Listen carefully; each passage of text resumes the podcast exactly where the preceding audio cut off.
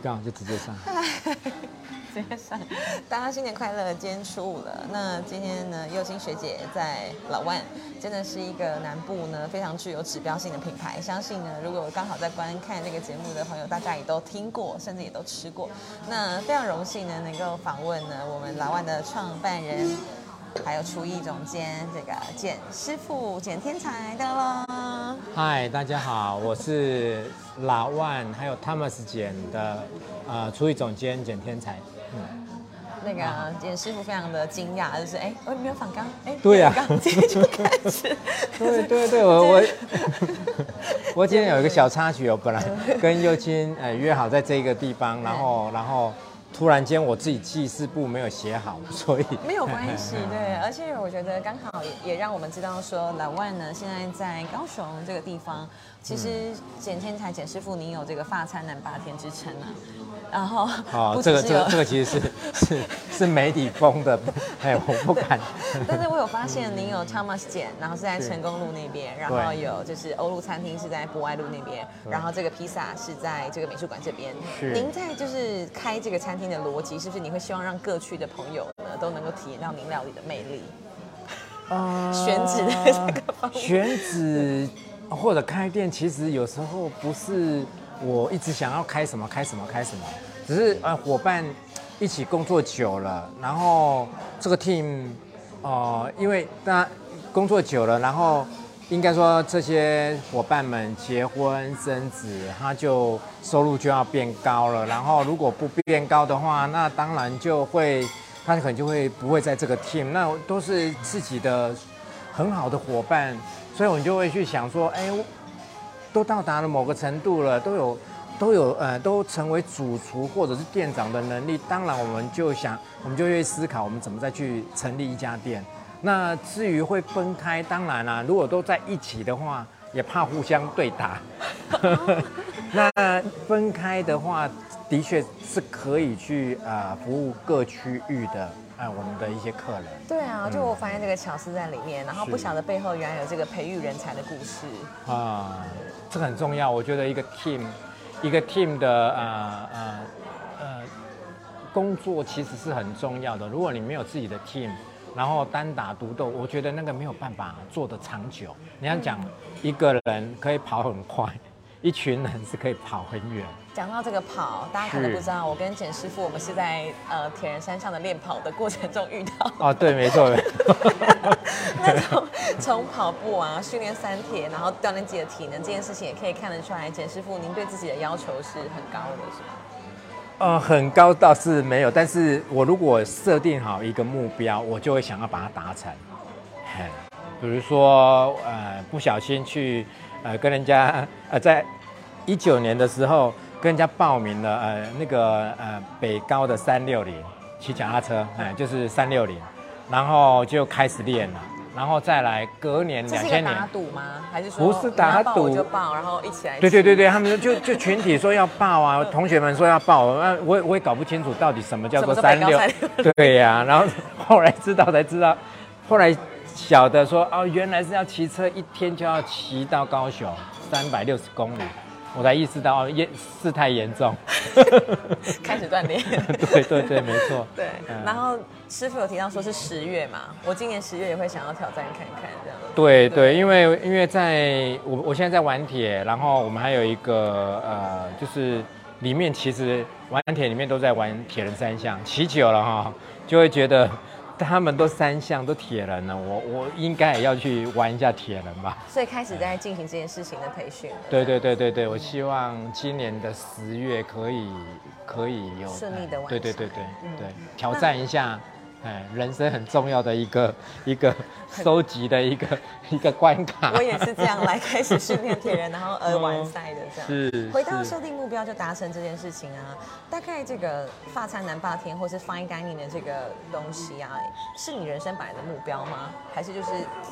就是从十六岁开始走向厨艺这一途？是。对。是。这个过程。呃，应该我我做这个行业其实是懵懵懂懂去去进入这个行业，但是做做了我我还蛮喜欢的啦。我觉得可能跟我的个性有关系。我觉得工作就是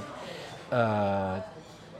就是就专心把它做做好一件事情，然后在工作里面去找乐趣，这个其实蛮重要的。那至于会去做 fine dining，其实也是一个就是在做这个料理。我我做西餐，然后我经历的地方，我觉得还蛮蛮幸运的啦。我在呃早期的中心饭店，高雄的中心饭店，后来到垦丁凯撒，那垦丁凯撒刚开的时候。呃，它又是台湾第一家呃休闲旅馆五星级的休闲旅旅馆，然后也遇见呃遇见很好的一些呃厨师，然后这些厨师后来有些人他就到海外到法国去进修，然后回来我们就一起工作，然后呃就开始接触这些法国料理，然后也会去从电视啦或者是什么去，还有一些书籍啊去了解到，哎，法国。法国人他们对于饮食高级餐厅这一块，其实是呃做的做呃应该是做的是在全球算是领先的，所以呃我我我就会去注意到这些这些职人这些料理，然后他们开的一些高级餐厅，就我们在讲的 fine dining，哎，那当然后来有机会又去进法国进修，那回来嗯。嗯，其实那时候我已经在帕斯蒂纳工作了。哎，我那时候是接两千年接帕斯蒂纳的厨艺总监的工作，然后我就跟我的董事长夫人讲说，我想要去法国呃做短期进修，然后他也让我去巴黎做短期进修。嗯，然后我们就把把呃把整个的 fine dining 让它越来呃越做越好，越做越好。那我们我也会看到在法国很多的。呃，在开 fine dining，呃，都是他们首要，因为那个是品牌的精神跟品牌呃品质的一个保证。那后来他们就出了一个高级餐厅 fine dining，他们会在开周边的一些啊，像他的餐酒馆啊，或者是有些人会开面包店，像我就开面包店。哎，但是这个在法国其实也不多了，就是开餐厅又开面包店。因为我我每一年都会邀请米其林三星的厨师过来，我他们也会跟我们也都会聊，哎，他们也会觉得我我也会问他们说，你们都说他那么好，然后点心也做那么好，面包也做那么好，为什么不为什么不开一家烘焙坊呢？但是。呃，其实，在法国开店也是也是不容易的，也是很有压力的。店租成本、人力成本。对对，那个是要有一个 team 才有办法。就会罢工的一个 真的嘞。法国人好重视人的权利。没错，他们很注重工时，全世界。我我我也觉得这个国家其实太有趣了，敬佩，很很注重工时，然后一定都在几小时，然后不能超过，但是超过那个那个那个工作的量，但是他们的 fine dining 早期啦，他们其实是最爆肝的，fine dining 是最爆肝的，它是可以从早上八点。开始上班，一直到食材，然后各种的挑选。对对对对，到下午真的客呃到用餐十二点用餐，到客人走了大概都三点了，短暂休息，晚上大概五点上班或四点半就要进厨房，要开始要准备，一直做做做做做到晚上的十点半十一点才下班，点心要到要到凌晨。那个是很可怕的一个上班时你说这件事情如果没有热情，怎么去支撑？的确，的确，所以，所以在 fine dining 里面，你就是一直在做你想要做的事情，就是好像一个画家或者艺术家，他在他不断的在做他的创作，他是那个那个有趣的力量支撑着他能上那么长的时间。那现在的年轻人，法国的年轻人也。渐渐的也越来越少要从事这个行业，因为真的太累了。我今天男子有认识一个他在法国学甜点的，他就是说真的就是像这样，就是料理界是最工时最长，对，而且就是没有想过说怎么撑得过来。对呀，所以我在讲啊，法国人他最注重工时人权，但是在 在 fine dining 在厨艺里面确实很有趣的，就是就是反差太大了，就是工时非常长，而且大家都不会抗议。因为大家知道自己在做的东西是一个，我觉得是一个艺术的追求，也也也许也许，对，明星又没关系。那跟大家介绍一下，就是今天也特别点了这个野菇小卷，嗯，还有这个披萨。对啊，开这家披萨店是算是也是刚刚讲到的一个阴错阳差，或者是您的团队他们的 idea 嘛？对，也没呃，对，这这家店也不是阴错阳差。因为我我我在我在前公司就 Pasadena，我要离开之前，其实有一个伙伴就呃那时候就安排到呃呃开博爱店呃博二的披萨店，嗯嗯然后他就有去受训，哎，那开其实开的还没开之前我就已经离开了，因为有参与整个的呃就是呃大概对这个计划就是要要定调，嘿，但是我后面就没有在那一边，但呃等到我要开店的时候，他也刚好离开，然后去澳洲回来。那他本来要开店，但是我说你可以先进我的团队，先做一段时间，等到有机会我们再来开店。哎，啊，那就是我们的全新师傅，他今天刚好不在了，要不然大帅哥，哎，我时本来机成熟就是这个对对对对对对对，嗯，他很喜欢披萨，哎，所以很喜欢披萨，很喜欢研究披萨，所以他的披萨是真的很好吃。要不要说说看，您眼中就是像简师傅这样的就厨艺总监，您在看一道食物、看一道料理的时候，你着重的是什么细节？你说看一道料理对，跟看一道什么？食物就是您说他的披萨很厉害，那你是从什么地方哦去去去哦了解到这个过程？呃，披萨，呃，应该说对于一个料理的好与坏，我我其实要会选材，我我都常在讲，农夫其实他如果把食，哎、把他的食材送到非常非常好，那我们做料理人其实就轻松了。我只要知道烹调食物的特性，然后做最佳的一个状态的烹调，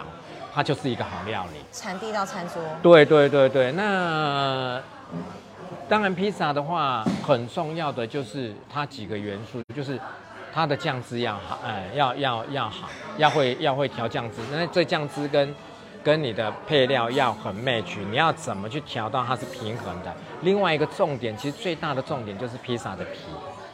哎，披萨的皮你要你要你要会养面，你要会你要知道怎么样的组合，然后怎样的一个味道是最好的。哎，他就我们的我们的群星他他的披他披萨是跟一个意大利人学的，他呃那个师傅在呃在台北叫呃开的餐厅叫做啊周卡，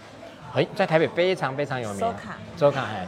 然后但是他跟他学了一段时间回来，但是他用的皮也有他自己的的想法，这个跟周卡的的的用法不一样，他用一些酸老面啊，哎，他喜欢有一点点带带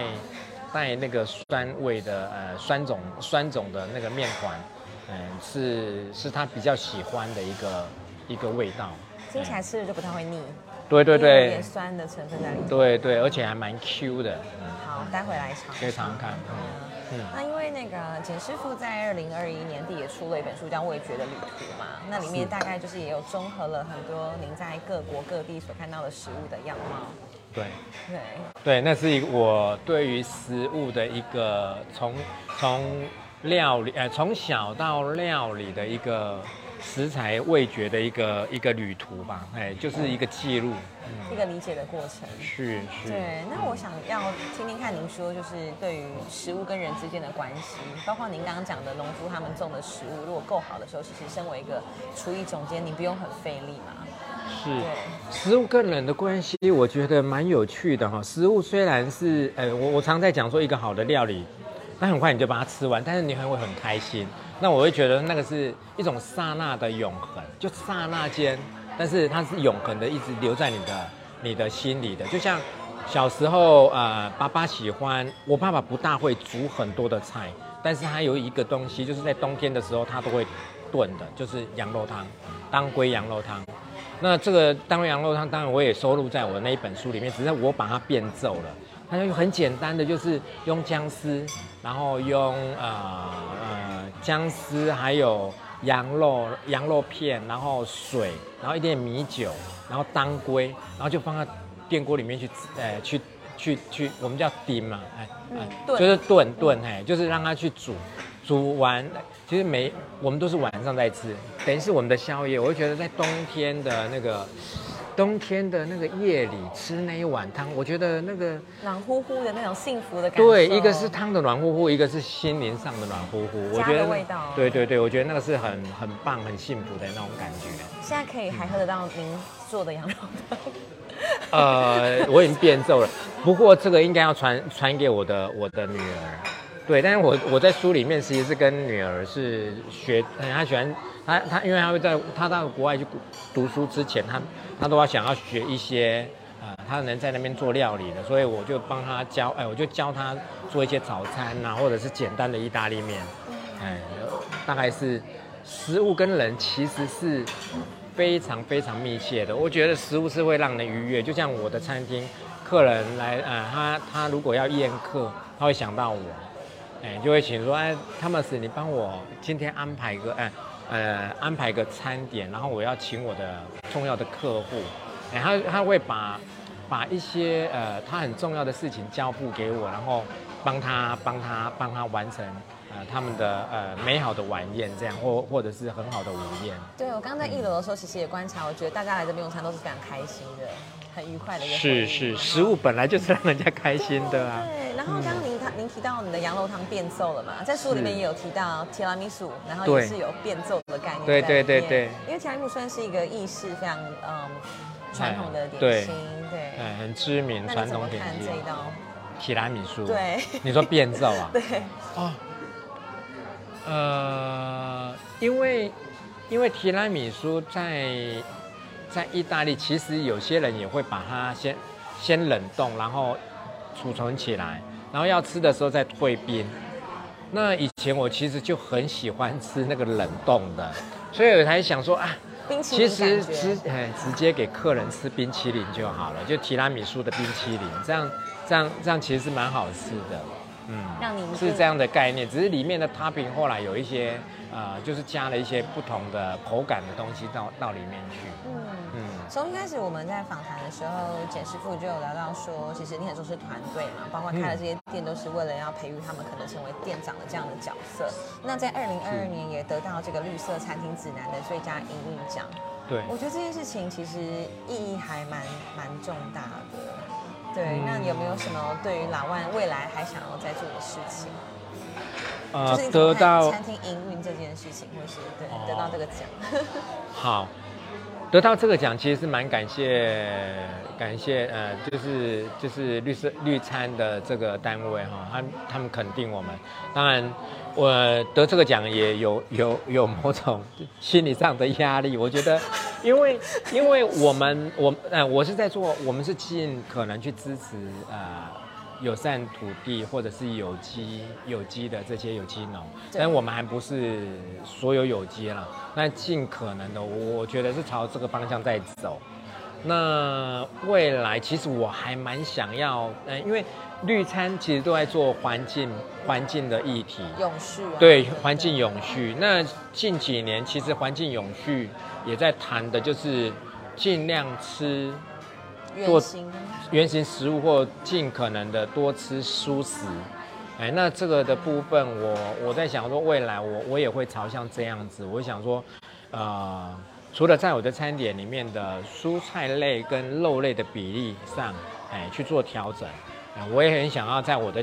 工，呃，我我的这个事业体里面去开一家蔬食的店，然后也来平衡一下我们这样子的一个呃用餐呃用餐的呃肉类的比占比。哎，我觉得让我的所有的喜喜好，我们呃我的我的顾客，他可以哎可能一周他可以去选定一餐或两餐，或者是两天去吃蔬食。那我觉得这个也是对环境友善，最对地球友善，我觉得是很重要的一件事情。那营运，呃，营运要怎么让它是去做一个平衡的？这个其实也很重要，哎，因为呃，就是在营运，大家当然都要都要呃，我们在对对于对于环境友善，其实我我我有一个一以前都在做环境友善，其实现在返回来在思考的，就是怎么让呃呃顾客当然是一定要友善，因为有顾客无没有友善你就不会有生意，但还有这个就是加强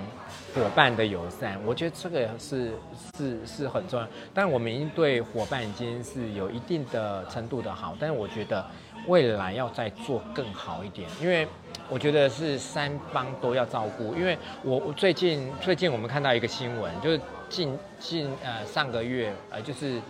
呃丹麦的 Noma，Noma 这家餐厅的的主厨那个 Rene，那他说他在两年两年后，他的餐厅就要关掉了啊，因为他是做 fine dining，那他也在做环境议题，那他觉得 fine dining 的确是对伙伴是真的很不友善。是因为这样他要关？呃，当然种种种种啦，我觉得他不是只有在这个议题，因为很多的很多的声音，因为我就是可能很呃，他的员工有百分之二三十，也许是 no pay，就全世界过来，他只是想要去啊、来这边学一个东西或一个概念，但是那些伙伴进来之后，他其实他也许一天到晚都只是在做一个东西，或者他三个月都在那做一个东西，甚至半年，那真正只是在在那边工作，只是那个氛围跟那个概念，他真的没有办法去所有的技术都去用到。那时间又那么长，他其实八一代真的时间很长。那要做一个对伙对环境友善，但是对伙伴无没有友善，其实是不是是很纠结的。它是一个很冲突的概念。没嗯错，所以所以所以他也在思考是不是要这样子。那当然，我们在在在我在思我在经营餐厅，一个就是我觉得这个都是很矛盾的，因为你餐厅没有营运，没有没有赚钱，你怎么照顾伙伴？对，你怎么照顾伙伴？伙伴怎么会有高薪？会有好一点的待遇啦，不是说高薪，就是好一点的待遇。我们真的是希望说伙伴都有很好的待遇，但是，呃，这个如果没有抓好，呃，如果没生意，那当然就不存在了。所以，呃，一个是要食材，所以我我我我们用好的食材，那我要有一定的一定的价位，也不能，呃，又又用太高，其实顾客真的是受不了，那也你也不能。所以这三方，我觉得都要去很有智慧的去做一个很好的平衡，才有办法怎么办到的呀？因为等于说您好像就是刚好抓了一个 fine dining 比较高的定价，然后又有欧陆料理是比较可能一般家庭可以负担得起的。这当中你怎么去思考，或是透过什么样的学习灵感，给你这样的一个在做这些决定的时候你的决策？呃，应该说 fine dining 本来它的成本就高了，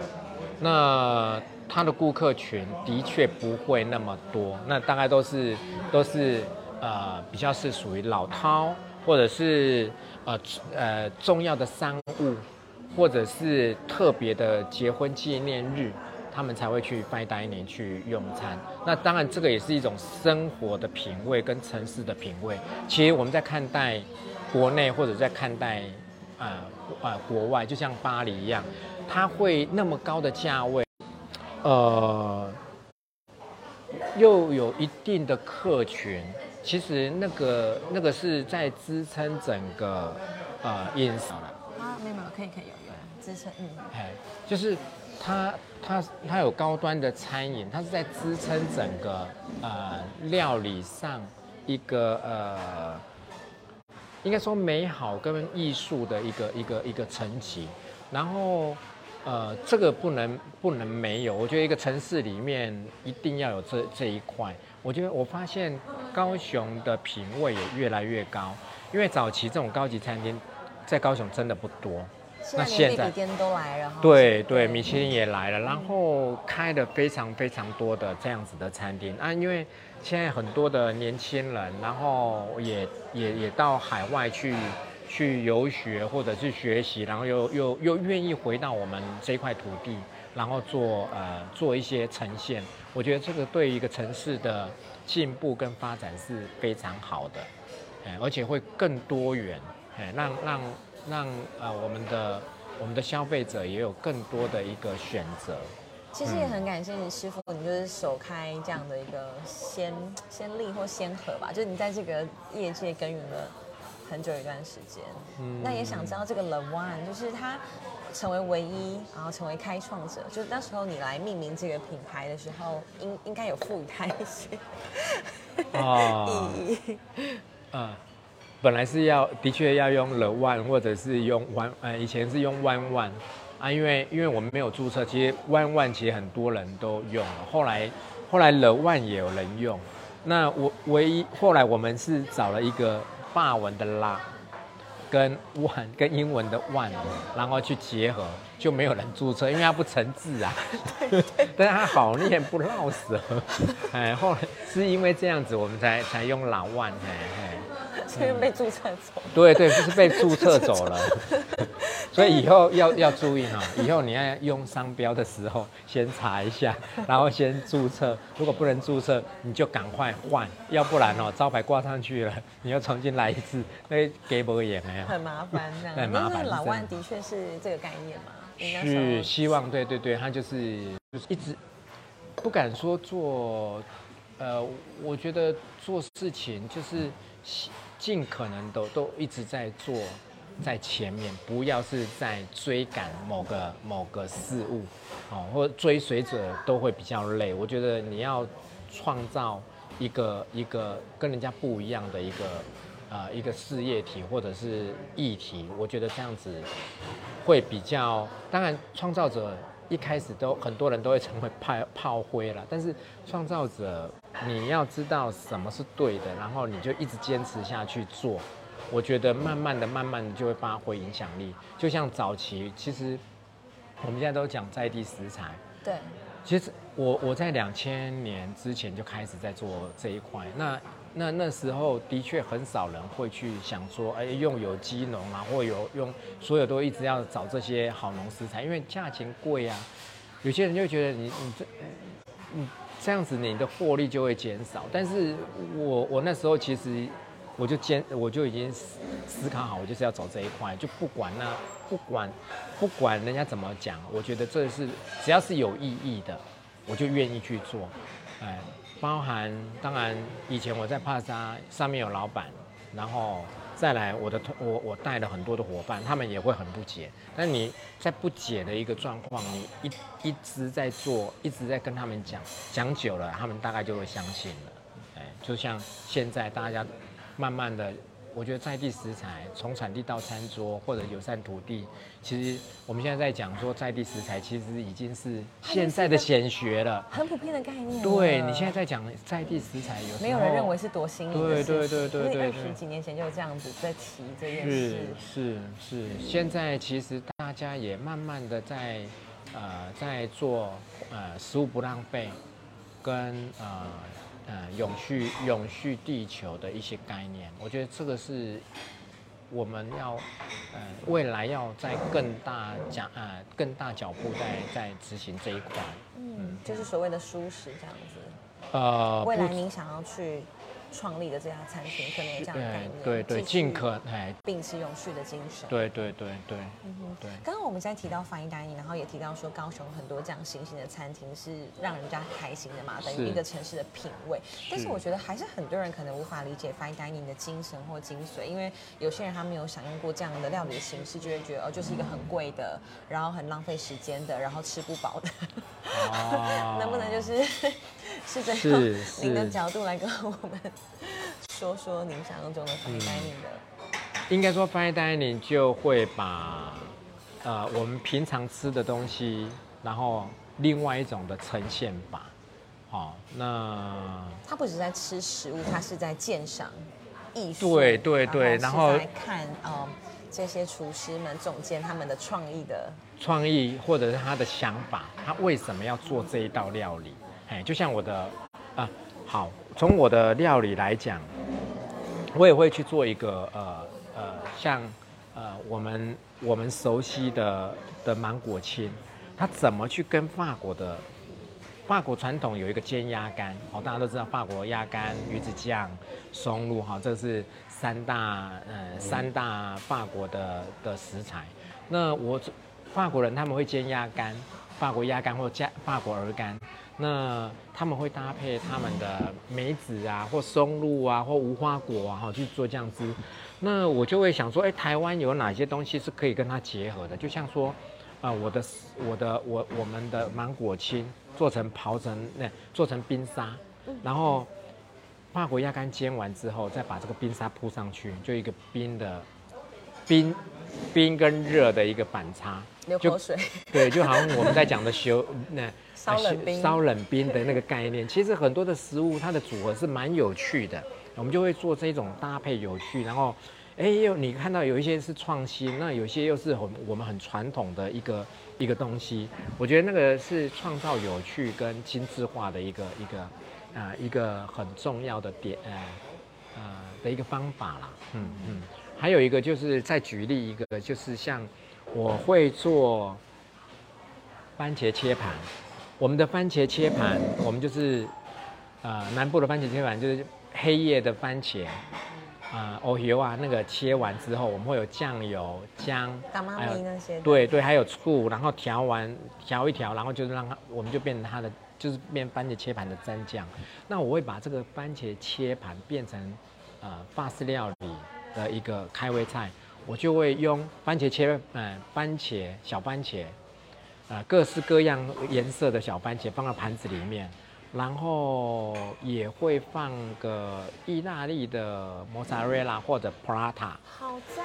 你看番茄跟 burrata 跟九层塔的油，哦，它还有九层塔叶，他们是国菜，哦，就是意大利的国菜。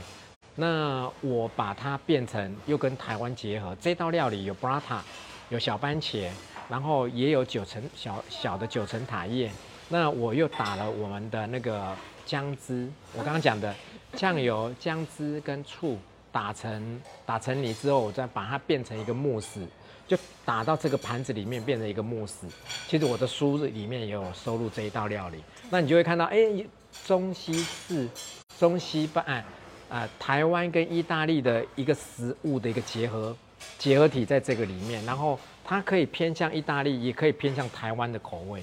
其实蛮有趣的一个一个一个料理的一个呈现法，它等于是一个无限创意发想的过程哎，是好像就从你的言谈中完全可以理解为什么对料理是这么的热爱。嗯，我觉得东西方有一些料理，它有一些相似的东西，我就会故意把它用在一起，嗯，哎，造成料理的有趣啊。那有没有你去法国或是其他的国家，然后你做了什么东西，他们觉得超好吃的，像我们的干面啊，或是 骨边肉汤啊之类，就是有这样的例子吗？而且我我倒没有去想过这个问题耶，我倒没去想，哎，我我只有，其实我比较多都是在国内做创作，我们出去通常就是学习啊学习，对对对对，或者是我们要呃，因为要要带他们这些厨师来台湾做客座做表演，所以我我我们都会团队会进去他们厨房里面跟他们工工作几天，哎，都是在在确认他们的东西，倒没有去来到这边哈、做东西给他吃，但但是他们来台湾，我们会用一些小吃或带他去吃饭啊，哎，但我我我是是倒没有去想到说我要做什么东西让他们尝尝，哎嗯，或许未来，因为臭豆腐大家都觉得很害怕，可是其实我觉得那也是一种像泡菜搭配，然后怎么样的过程是，对啊，很有趣。好，最后一个问题就是您平常都吃什么？我平常吃什么？就是其实我在料理界的一个达人，然后对食物这么的嗯追求，对啊，自己的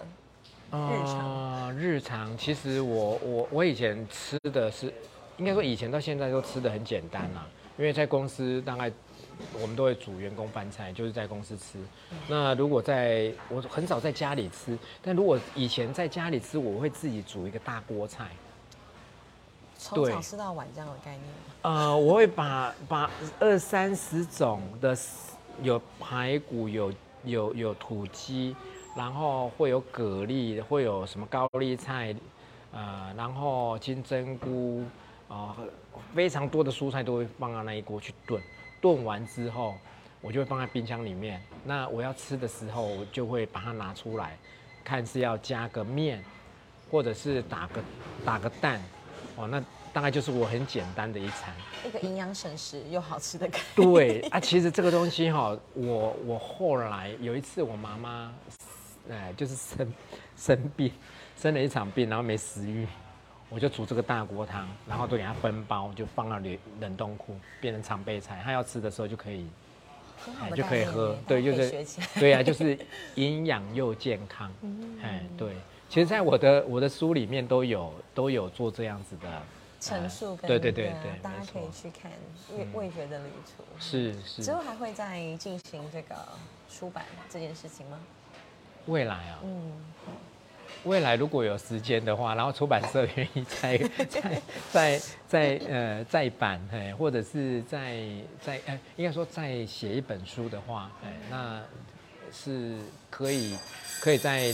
想一下，因为第一本书没有那么多的家常，我觉得第二本如果第二本出书要出的话，我会比较想要写一些比较家常的我们每一个人都可以去做对。对对对的家常菜，对，不管是西方或者是东方，哎，我觉得都可以可以做。嗯，那时候我遇到那个简师傅的时候，我就问说：“这个天才是本命吗哦，？” 师傅的回答很经典。哦，对，你就说我当然是本名，谁会改这个？对呀、谁那么短扁形，说自己是天才？对啊，好，谢谢今天的这个直播受访。嗯，对谢谢谢谢幼坚学姐。最后还有没有什么想跟大家说的？就是我觉得要成为一个体系的呃领先者，其实是很困难的一件事。但是你好像做的真的是很得心应手，或者是你有点子，让你出去执行，这个真的是很不容易耶。哦，我觉得一个人的力，我我刚刚就又回到说，一个人走得很快，一群人走得很远。那经营经营，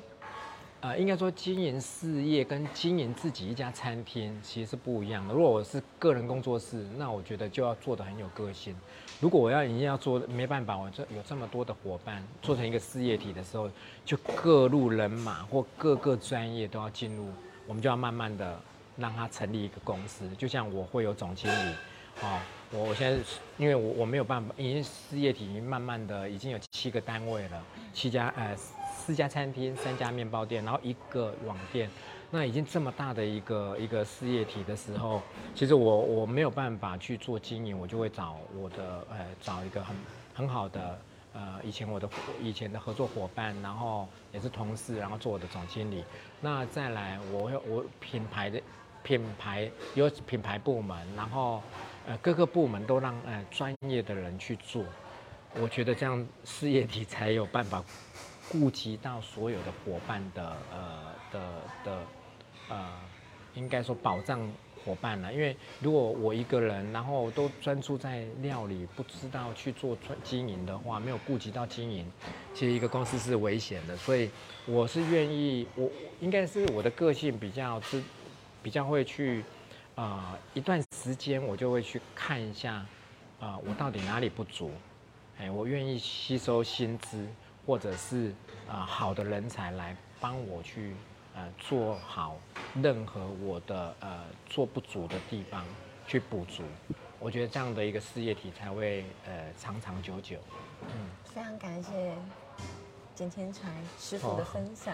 从前刚刚讲那段话的时候，听了真的很感动哦。就是我觉得你想的好像都是照顾你的伙伴，嗯然后也会一直秉持这个学习的心态。嗯对啊我觉得这很重要哎，因为不是一个人的关系，不是只有一个人吃得饱就就可以的，是真家都要温饱。对对，而且而且事业体要真的要很稳健，因为这个是一个责任。哎，我觉得以前我就我就有这种感觉，就是一个事业体一看下去就停不了了。哎，你在你在，所以你停不了，你就要如何让它都是稳健的发展，这个很重要。所以我们家的主厨跟经理，每个人每个主厨跟经理都都要很有这样的一个概念跟责任，哎，把这家，哦，哎，就是经营好。嗯因为我们都是责任制，然后也是呃呃，我们就就所有的他们如果经营好，当然薪资也奖金或什么，他们就也也就会高。我们是责任，就是呃在自己的位置上把自己的事情做好，其实是这样就会也得到相对应的酬劳，是所以大家都很是愿意去是做好分内的事情。是嗯是是，